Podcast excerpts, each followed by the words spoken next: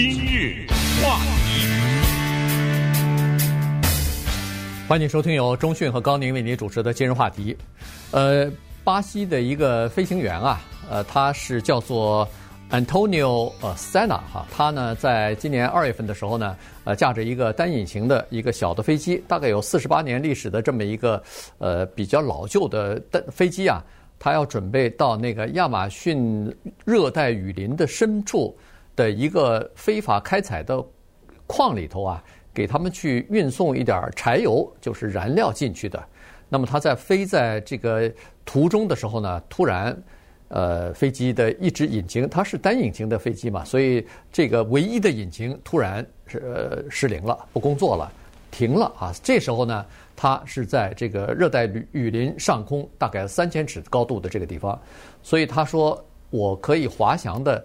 呃，让这个飞机降落下来，但是我有五分钟的时间来采取一些呃措施吧。然后呢，他首先就打了，就用他的这个呃飞机上头直升飞机上头这个呼化器呢，先报告了一下，说我的这个飞机出事了，呃，在赶赶紧在呼救啊。他也不知道对方能能不能听到，以及是谁能听到，或者说是谁来救他。那么在做完这一系列的事情之后呢，他就尽量的让飞机啊，慢慢的、缓慢的着陆啊，而且着陆在如果要是没有太多的这个树林的地方呢是最好，但是没办法，在降落的时候呢，还是撞断了几棵树之后呢，飞机就轰然的砸在地上。结果非常幸运的是，他这个飞机啊没有马上爆炸，因为其实它是这个飞机上头有很多的燃料的，没有马上爆炸。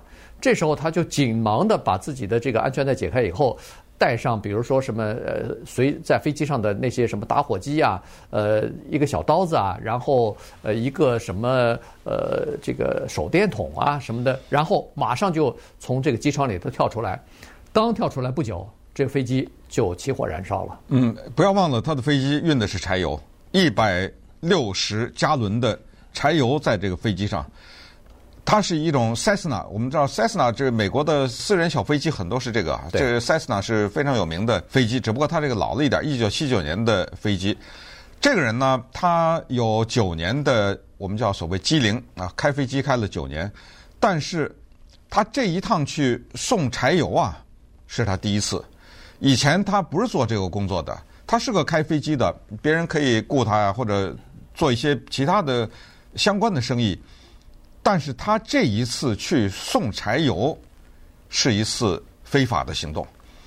在巴西啊，那种广袤的亚马逊的丛林里面呢，别说去私人去开采什么油啊或者什么的，有一些地方人都不让进。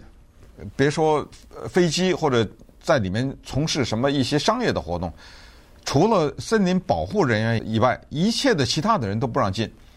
他去的就是这么个地方，嗯，可见呢，就这些地方的管理啊，也有重大的疏漏，也可能都买通了，呃，咱们就搞不清楚了啊。反正呢，一帮人在那开采呢，你想想，这工程大了，呃，在一绝对政府禁止的地方在那开采呢，只不过他去送油，而且这是他拿了钱以后第一次执行任务，没想到就出现了这个故障，他本不应该活下来的。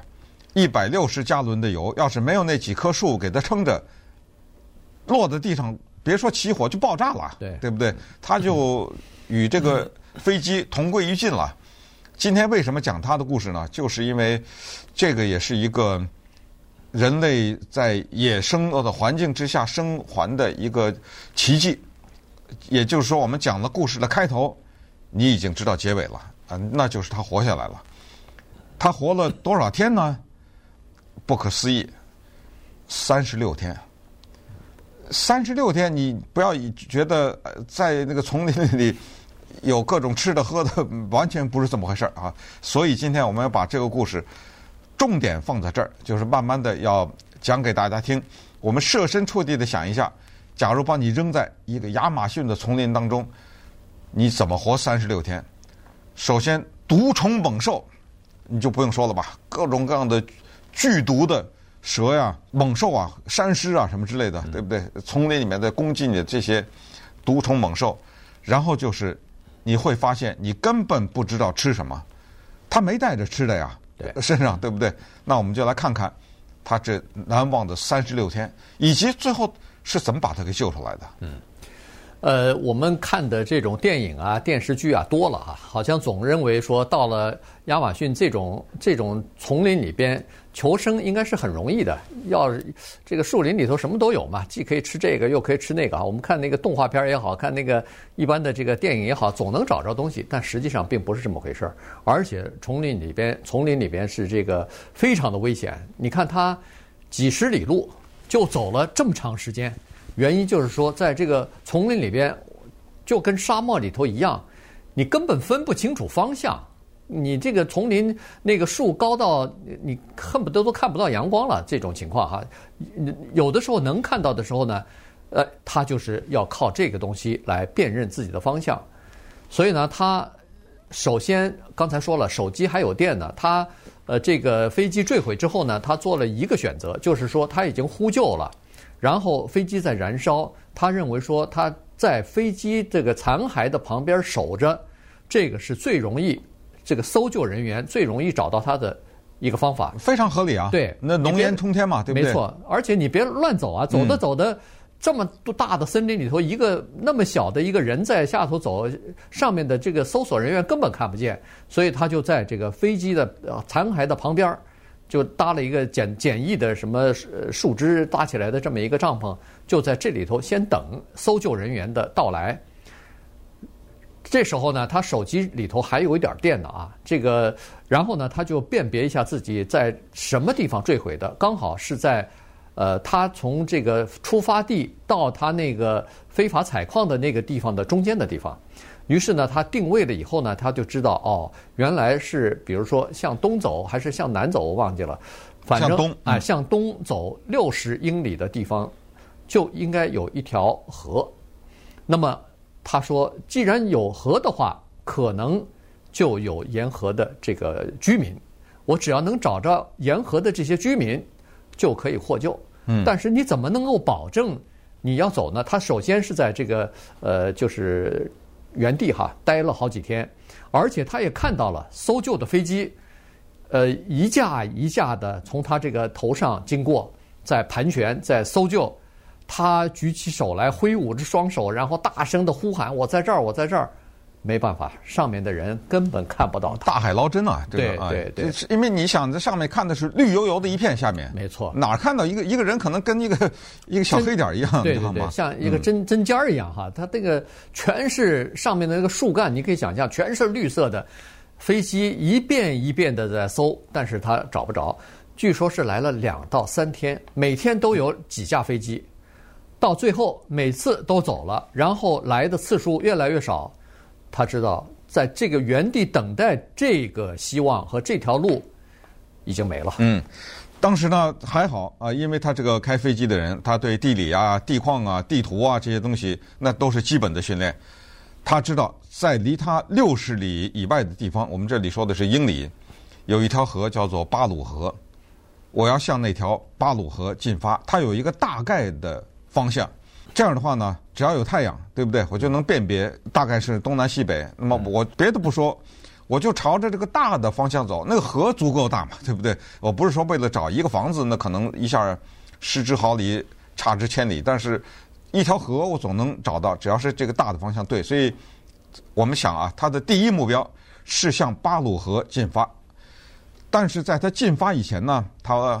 我也不想说浪费，但是他花了几天的时间，就是在这个飞机的残骸 还在这等着，呃，没想到这几天的时间，后来事实证明是浪费，但是在逻辑上是非常说得通的。嗯，对，你必须得等在你的残骸这儿，一个是因为飞机起火把旁边的一些树木点着了，然后天上容易看到你；再一个就是说，残骸也容易探测到嘛，种种原因，所以这个也都是算是他那个倒霉了哈，等于人家没发现他。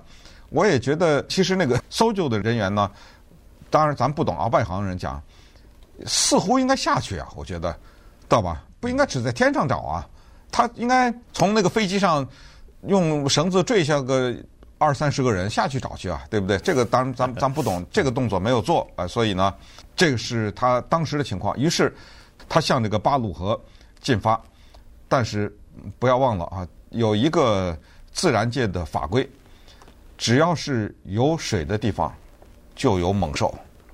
原因是这样的，那个猛兽需要喝水，被猛兽攻击的那些作为食物的野动物也需要喝水。猛兽最知道在水边等着，就有晚餐、午餐送来，对吧？对。所以接下来我们就看看他在亚马逊丛林当中的不可思议的一段经历。话题。欢迎继续收听由中讯和高宁为您主持的今日话题。今天跟大家讲的一个刚刚发生的这个故事哈，就是在呃巴西的这个亚马逊热带雨林当中啊，一个飞行员的飞机呃失事之后呢，他在雨林当中啊待了三十六天，终于获救的这个消息。呃，这个呃刚才说了，他开始走路的时候呢是朝着东方啊，向东边去，因为他那个呃呃。就是手机上的定位系统呢，显示说是六十里外有一条河，巴鲁河，所以呢，他朝这个巴鲁河去呃行进。最初的几天呢，他基本上是叫做只有早晨才走，原因是早晨的时候，他看着那个太阳升起来的时候呢，地方呢，他就知道那个是东方，所以呢，他就沿着这个东往，就是沿着这个方向走，走不了多长时间，太阳逐渐的就转了方向了，到了正中以后呢，他就停下来了。停下来以后，就我我是不知道他是这个要保存一点体力呢，还是怎么？反正停下来以后呢，他就找一个比较安全的地方哈，因为刚才说了，在雨林当中走是经常会碰到一些很呃危险的。你比如说什么美洲豹就在里头，呃，然后还有一些什么蛇呀，或者说有毒有毒的这种昆虫啊什么的，这个你必须要防范的哈。所以他基本上就是这样子，早晨走，然后走。一两个小时，两三个小时，它就停下来了。这一段雨林是非常困难的，原因就是它不是一条像我们说的这种直直的马路，它时不时就要穿过一段沼泽，呃，一一一条小的这个小溪什么的，呃，它就是这么一点儿一点儿的就向东方在行进。呃，但是呢，好在这个地啊，有一些低洼和隆起的部分，有的可能稍微高一点，像个小山丘一样，它也是。很懂得自然的一些规律，他就在那些山丘上用芭蕉叶、用树干，反正就用一些比较细的一些树啊，搭个临时的帐篷。我觉得只要能够蜷缩在下面就行了嘛，因为那个地方还经常下雨。为什么要在小山丘上呢？就刚才说的，哪怕是一条小小的溪水，都要躲避，野兽要去那儿喝水去，所以他明白这个道理。然后接下来就是说他吃的问题。这个叫塞纳的人呢，很有意思。他在呃丛林里待三十六天，他三十六岁，对吧？嗯、呃，当然这巧合了哈，根本没有吃的，简直就饿到不行。我们试想，你站在一棵树下，你吃什么？吃这树皮，吃这树叶，对不对？嗯，确实没有吃的呀。这个时候，他遇到了一个，你可以说是呃老天爷的一个。不，呃，就是特别奇妙的一件事儿，他受到了猴子的攻击。他意识到他进入到了一个猴子的领地，这个猴子是猴子当中的一个种类，叫蜘蛛猴。他们占据着他路过的这条路上的一大块区域。我们知道很多的动物都有自己的领地，这一群蜘蛛猴是一个家族，不知道可能上百只吧，还有多少？那你只要是外面的其他的，哪怕是同类的蜘蛛猴进来，都把你打死啊，呃，打走。因为我这保护这块地是有我吃的东西啊，对不对？他们发，他就注意到这猴子啊，对他频繁的发起攻击，但是打不过他嘛，对不对？他是人，他注意到这猴子吃那个树上结的一个他根本不知道叫什么名字的一种粉红色的一种果子，然后他就当时一个念头已经饿饿疯了，他说。既然猴子能吃，至少我不会被毒死吧？嗯，对不对？对。结果这个猴子尽管攻击他，但是给他提供了重要的生存的线索，就是这种粉红色的果子可以吃，他就靠这个东西又活了几天。嗯。然后有的时候他说是掏那个鸟蛋啊，因为在热带雨林里头有，所以呢他掏三种这个鸟的鸟蛋。显然这这些鸟的窝大概。至少它可以够，哎，至少它可以够得到吧。所以就是靠这种呢就开始呃生存下来哈，逐渐的在走，逐渐的在往东走，往东走，结果在第三十六天的时候，第三十五天吧，嗯，他就看到，他就这样子就说，他听到嗡嗡嗡的声音，他再仔细一听呢。好像是远处有人用电锯在砍树的这个声音，这下他高兴了。这时候他已经三天没有吃饭了，显然红果子那个早就吃完了，哎，或者是走出那个区域就没有这个果子吃了。三天没吃饭了，所以呢他已经饿得不行了哈。但是他说，哎，这个是一个非常大的希望。但是他说，现在天已经傍晚了，我光是靠着我这个听力去找的话，可能非常的困难。所以他说，我先。在这儿过一夜，明天天一亮，天亮的时候我去找，至少不会迷路啊。但是他这个打了个大赌，对，就是第二天如果那个电锯不响呢？对，对不对？如果电锯不响，那他就完就完了，就完蛋了，找不着人了。他只能这么想哈，因为他肯定三天没吃饭，肯定体力已经不行了嘛。所以呢，他第二天早晨他祈祷啊，说能不能想？哎，果然这个电锯又响了一下。但是非常快的时间，他还没定位好，还没走呢，没了，停了。呃，这哎呀，这下他心毛了哈。但是他再靠着这个河边，这就往河边走，一看，哎，突然发现，在河边真的是有那个这个油毛毡的那个临时的住的地方，而且在那个油毛毡的这个帐篷旁边有一个人在砸那个坚果。哎呀，他觉得他真的是获救了，跌跌撞撞的就跑到前面去。人家还吃惊呢，说您您这是怎么回事？蓬头垢面的野人来了。嗯，啊，结果后来他就把经历讲了一下，以后原来这些人呢也是迫于生计啊，跑到了这个亚马逊雨热带雨林当中的深处来找坚果，为自己谋生，为自己这个多多多弄点坚果出去卖。呃，这个刚好跑到这儿来，结果真的就等于是，呃，茫冥冥之中。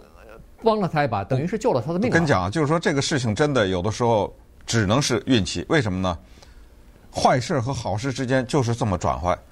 他被猴子这么攻击，结果他找到吃的东西。嗯。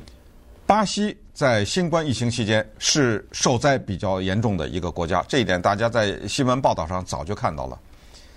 但是，要是没有新冠疫情，他就死了。这个塞纳这个人就死了。为什么呢？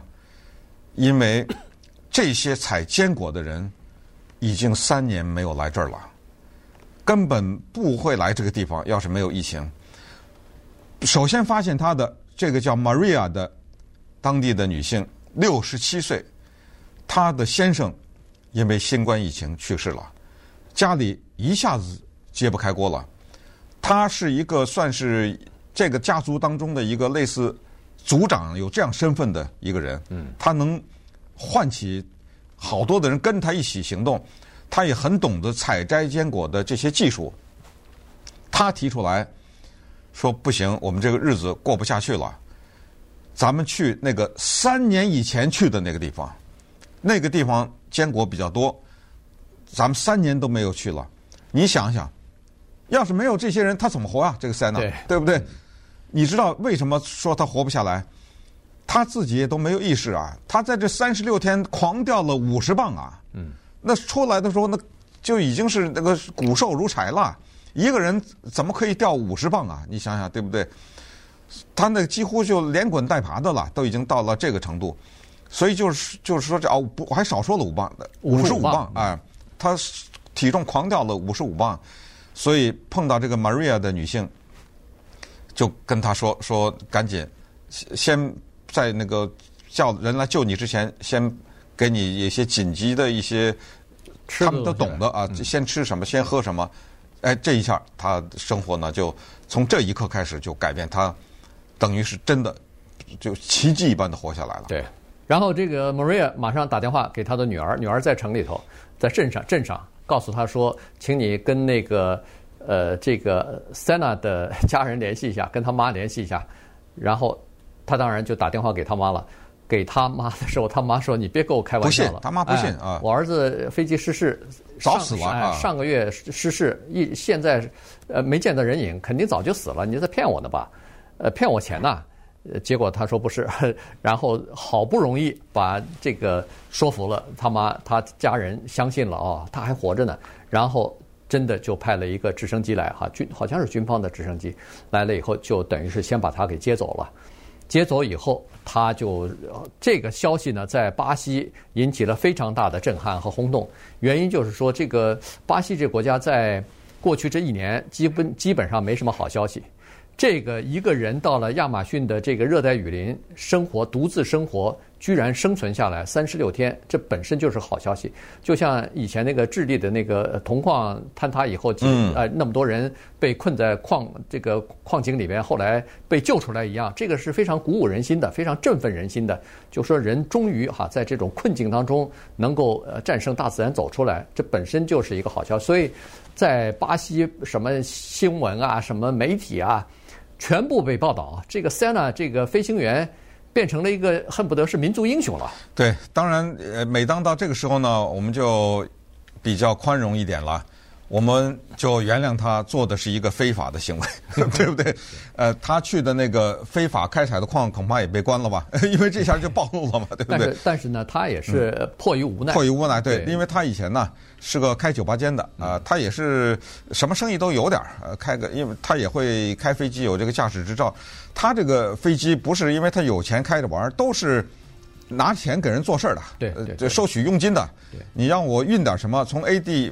运到 B 地可以多少多少钱？说好了，我运一趟，运一趟回来后，这飞机停在这儿，我赶紧又回酒吧间去，再做我其他的生意嘛。就都是一些小钱了，也不是什么呃大钱。所以他的这个生还呢，在巴西受疫情影响这么大的情况之下，真的是让巴西人觉得有一小点振奋啊。同时也通过这个事情，让我们对亚马逊的热带雨雨林多了一些了解，才知道原来这个里面。有些人在这开采做非法，而且因为有飞机来回运送，它不但是要开采，它还有临时的停机坪啊。对，那就很大一块呢，对不对？对。对同时，我们也知道，由于生活的艰难，有一些巴西的民众要深入到深山老林里去采这种坚果呀什么之类的啊，所以所有的这这一件事情，能让我们了解到很多和与和这个事情相关的事情。